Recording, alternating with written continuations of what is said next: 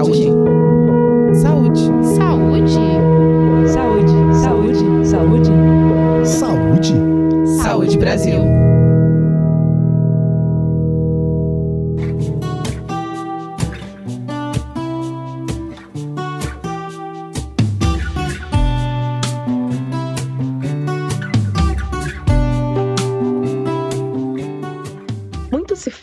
Obesidade com foco na pessoa que se encontra nessa condição. Essa visão culpabilizadora reforça o estigma da obesidade e dificulta a compreensão de um contexto que é muito mais amplo. É preciso lembrar que a obesidade é uma doença crônica não transmissível e multifatorial. Isso significa que existem diversas causas que podem estar relacionadas ao surgimento ou ao agravamento da doença. E o ambiente em que estamos inseridos é um deles. Para falar mais sobre esse assunto, hoje a gente conversa com a professora Larissa Loures Mendes, que leciona no Departamento de Nutrição da Universidade Federal de Minas Gerais. Seja bem-vinda ao podcast do Saúde Brasil, Larissa. Muito obrigada, eu que agradeço o convite, é um prazer conversar sobre esse assunto. Larissa, algumas características dos ambientes dificultam a adoção dos hábitos saudáveis e contribuem para a obesidade. São chamados ambientes obesogênicos. Você pode falar um pouco mais sobre o que isso significa? Então, os ambientes obesogênicos são aqueles responsáveis por promoverem a obesidade, seja por não favorecerem a prática de atividade física ou por incentivarem e induzirem escolhas alimentares não saudáveis. Larissa, agora que a gente conhece o conceito de ambiente obesogênico, você pode dar exemplos práticos de onde ele está presente? Sim, claro. É, a gente trabalha hoje né, com, com, algumas questões relacionadas ao ambiente. Então, por exemplo, quando a gente pensa é, em relação ao ambiente alimentar do consumidor, é, é o que está ali disponível nas gôndolas, né, normalmente é, dos supermercados, das lojas de aquisição de alimentos, e a gente tem verificado né, um aumento muito grande é, dos alimentos ultraprocessados. Então, além de verificar essa questão é, da maior presença desses alimentos, a gente tem verificado, à medida que o tempo passa, uma redução do preço desses alimentos. Então, eu poderia dizer que no âmbito do consumidor, essa redução do preço contribui muito é, para o ganho de peso é, das pessoas, né? Porque de alguma forma você tem ali mais disponível alimentos é, que são alimentos com uma constituição é, nutricional muito ruim, né? Então a gente, a gente tem, tem toda essa questão. Quando a gente pensa no âmbito do ambiente alimentar comunitário, é, a gente olha muito para a disponibilidade dos estabelecimentos que comercializam alimentos. E o que, que a gente tem verificado nos últimos anos no Brasil? Um aumento da disponibilidade é, de estabelecimentos que também comercializam alimentos ultraprocessados. Nas nossas cidades, principalmente nos grandes centros urbanos, é, os estudos de ambiente alimentar têm mostrado uma baixa disponibilidade de estabelecimentos que comercializam alimentos saudáveis em natura, minimamente processados, como feiras, é, açougues, sacolões, e um aumento no número de estabelecimentos aí que comercializam alimentos não saudáveis, né? Lanchonetes, é, redes de fast food. Então, a, a, gente tem chamado muito esse fenômeno de um aumento é, dos pântanos alimentares nas nossas cidades. Isso é também mais um fenômeno dentro dos ambientes obesogênicos que também contribui aí para o ganho de peso, né? É, tem um terceiro ambiente que é um ambiente muito importante, que é o um ambiente alimentar de informação. Então, o que, que é isso? Né? Quando a gente é, entra em redes sociais, a gente verifica uma grande disponibilidade de é, estratégias mercadológicas, publicidade, marketing, também voltados aí para essa questão da alimentação não saudável, principalmente dos alimentos ultraprocessados. É, esses são alguns exemplos né, do que vem a ser esse ambiente alimentar obesogênico. Então, aqui, obviamente, eu coloquei a lupa para a questão da alimentação, mas a gente também poderia pensar na questão da atividade física, cidades que são pouco caminháveis, cidades que é, não é, oferecem é, áreas públicas de lazer, com uma baixa oferta de parques, praças, isso tudo faz parte aí do ambiente obesogênico. E o que pode ser feito para a construção e a promoção de ambientes mais saudáveis? Sim, aí a gente pode pensar em uma série de questões né, que perpassam é, desde a regulamentação desses ambientes. Então, quando a gente pensa, por exemplo, no ambiente alimentar escolar, é, a gente tem verificado que a presença de cantinas nesse formato de comercialização de alimentos, ela é muito ruim para a saúde das nossas crianças. Então a gente teria que ter é, algum tipo de gestão pensando na redução da oferta de alimentos ultraprocessados nas escolas. E aí como que isso funcionaria? Apoiando, obviamente, né, os gestores, os donos de cantina é, um modelo de negócio que vise né, uma alimentação mais saudável. A gente pode pensar no nosso ambiente de trabalho também, é, pensando que normalmente esses ambientes é, eles não contribuem para uma alimentação adequada e saudável. Muitos ambientes de trabalho não contam com espaço mínimo, né, para as pessoas é, conseguirem levar uma alimentação de casa ou às vezes, né, ter uma alimentação adequada e saudável nesse ambiente de trabalho. Então, é, a gente, quando pensa né, em, mudan em mudanças do ambiente alimentar, num primeiro momento me vem muito à cabeça essa questão dos ambientes organizacionais. Num segundo momento, a gente tem toda a questão do abastecimento alimentar, né? Então, como eu disse anteriormente, é, existe uma questão dentro né, de, do abastecimento que perpassa pelo sistema alimentar, que é uma maior disponibilidade e acesso aos alimentos ultraprocessados. Então, é inevitável a gente dizer que para alguns alimentos a gente teria que ter é, toda uma questão voltada é, à taxação. Eu sei que é muito difícil falar isso no nosso país, né, de taxação de alimentos, mas o México tem um exemplo, um exemplo brilhante em relação à taxação de bebidas açucaradas, né? Eles sobretaxaram essas bebidas e com o dinheiro da taxação, eles investiram em bebedouros nas escolas, né? E em políticas públicas aí de controle da obesidade. Então, é, a gente não pode ter muito medo de falar isso quando a gente pensa em alguns alimentos específicos e que isso também faz parte do ambiente alimentar.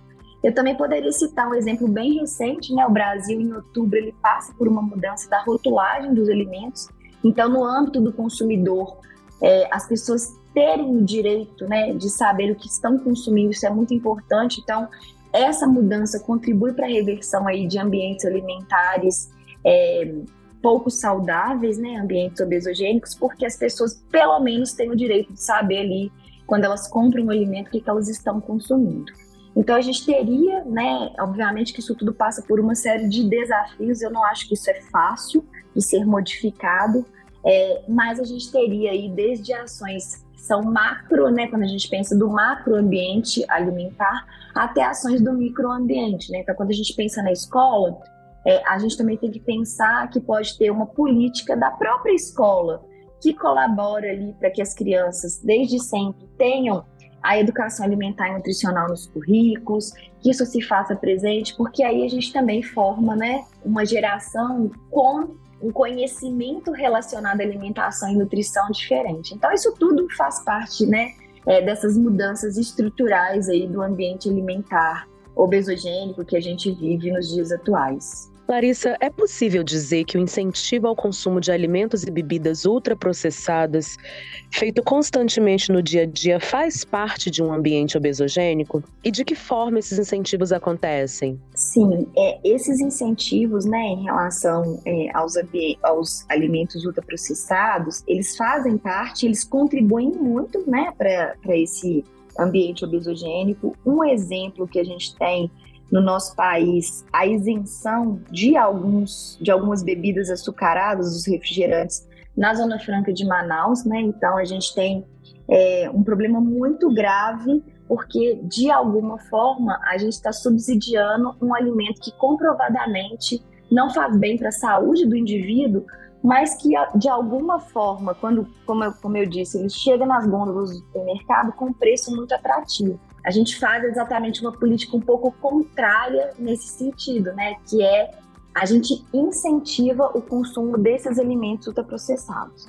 É, nesse momento do, do, nosso país seria fundamental olhar para essa questão, porque a gente vive um aumento generalizado de preço de, de alimentos, então a gente teria que ter esse cuidado quando a gente pensa é, no que, que as pessoas estão acessando de uma maneira mais fácil, né? E aí, quando eu tenho aí o preço de um refrigerante que é muito atrativo em relação a outros alimentos que são alimentos bem mais interessantes, alimentos in natura, minimamente processados, é, isso de alguma forma contribui para o aumento do consumo. Então, esse é um exemplo, tá? Atualmente a gente tem também é, o que a gente chama de ambiente alimentar digital, né? Que é a facilidade que a gente tem com, por exemplo, aplicativos de delivery, né? Esses aplicativos hoje, é, quando a gente tem acesso, eles têm uma série de atrações para o consumidor, então uma, é uma série de combos aí facilitando principalmente é, o consumo de bebidas açucaradas. Normalmente, quando a gente pede um lanche rápido, somos engolidos aí, né, para uma promoção é, também de uma bebida açucarada. Então, é, de alguma forma, a falta de regulamentação desse ambiente alimentar digital e, consequentemente, do ambiente alimentar de informação contribui ainda mais né, para os nossos ambientes obesogênicos. Então, é, realmente essa facilidade hoje que a gente tem de acessar os alimentos ultraprocessados, ela tem sido um, um grande problema dentro né, dessa temática dos ambientes alimentares, dos pântanos alimentares e, consequentemente, do ambiente obesogênico.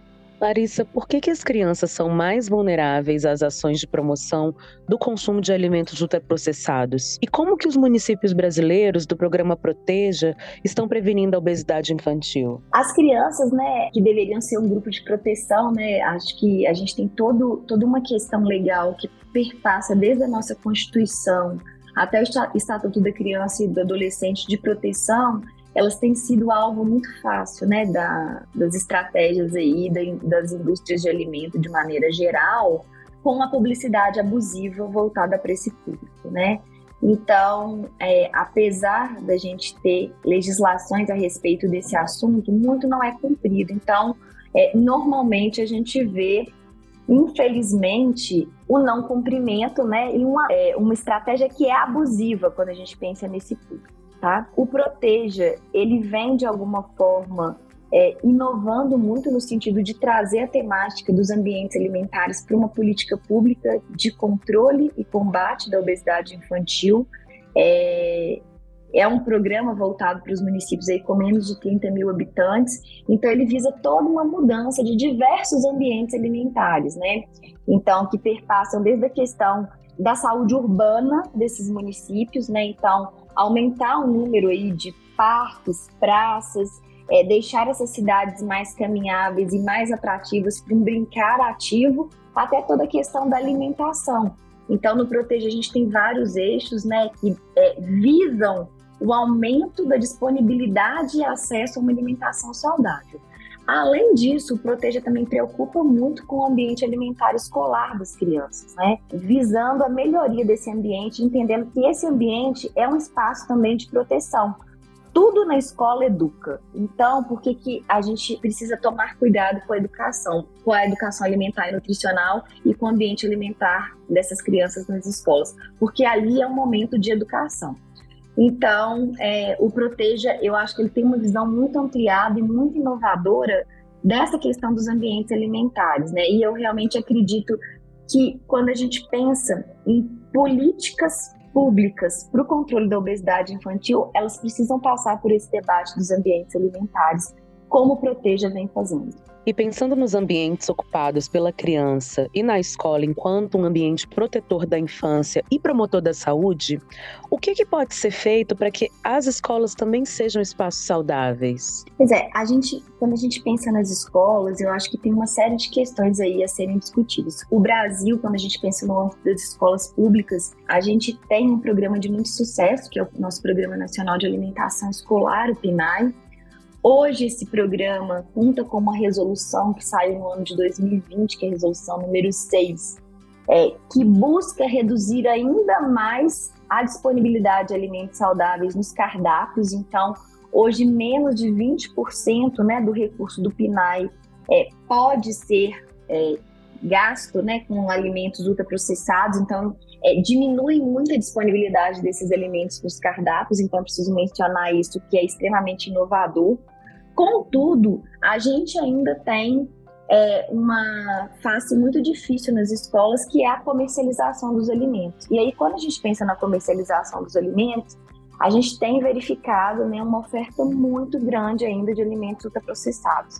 Então, recentemente, a gente é, fez um estudo em três capitais, Belo Horizonte, Rio de Janeiro e Porto Alegre, e nós verificamos é, que o índice de saudabilidade das cantinas gira em torno de 32%. O que, que é isso? Esse índice, na condição ideal, ele deveria ser 100% ou próximo de 100%.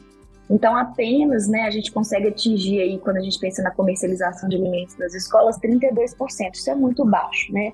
Significa que é, o que está sendo comercializado nas, nas cantinas tem uma qualidade muito ruim e normalmente são alimentos ultraprocessados. Daí, né, a importância da gente debater esse espaço. É, com quem normalmente é, faz a comercialização de alimentos, então acho que a gente tem que ter é, um diálogo muito franco né, com os comerciantes aí. A gente também precisa é, conversar muito isso com os gestores das escolas, os diretores, né? Eu acho que isso é, é, é precisa ser é, imbuído aí, né, de um diálogo também muito importante com esses gestores e além disso também eu acredito muito que os professores precisam entender essa agenda da alimentação adequada e saudável porque eles são os grandes formadores de opinião quando a gente pensa nesse universo das escolas. Então eu acho que a gente ainda é, tem um desafio muito grande, né, quando a gente pensa aí na saúde das crianças e dos adolescentes, de trazer essa agenda da alimentação adequada e saudável dos ambientes alimentares para dentro das escolas, né? E eu acho que é, fazer com que as pessoas entendam, né, a importância dessa reversão aí desses ambientes alimentares tóxicos tão próximos aí das nossas crianças. Muito obrigada por compartilhar seu conhecimento com a gente. Hoje a gente conversou com a professora Larissa Loures Mendes, do Departamento de Nutrição da Universidade Federal de Minas Gerais. Professora, você gostaria de deixar um recado final para quem nos ouve? Bem, eu gostaria muito de agradecer né, vocês é, a oportunidade de falar dessa temática dos ambientes alimentares de uma maneira tão sincera é, e dizer né, que, principalmente nesse último ponto das crianças e adolescentes, eu acredito muito que a gente precisa criar uma rede de apoio aí para o controle da obesidade infantil, porque de maneira isolada a gente não vai conseguir reverter esse grave problema de saúde pública. Acho que é isso. E para você que nos ouve, lembre-se: a obesidade é uma doença crônica não transmissível e multifatorial, ou seja, ela pode ter várias causas e o ambiente em que se vive influencia diretamente nessa condição. E para saber mais sobre como ter uma vida mais saudável, acesse saúde.gov.br/barra Saúde Brasil. Conheça também a Estratégia Nacional de Prevenção e Atenção à Obesidade Infantil e saiba mais sobre as ações que podem promover um ambiente saudável no seu município. A gente se encontra no próximo episódio do podcast Saúde Brasil.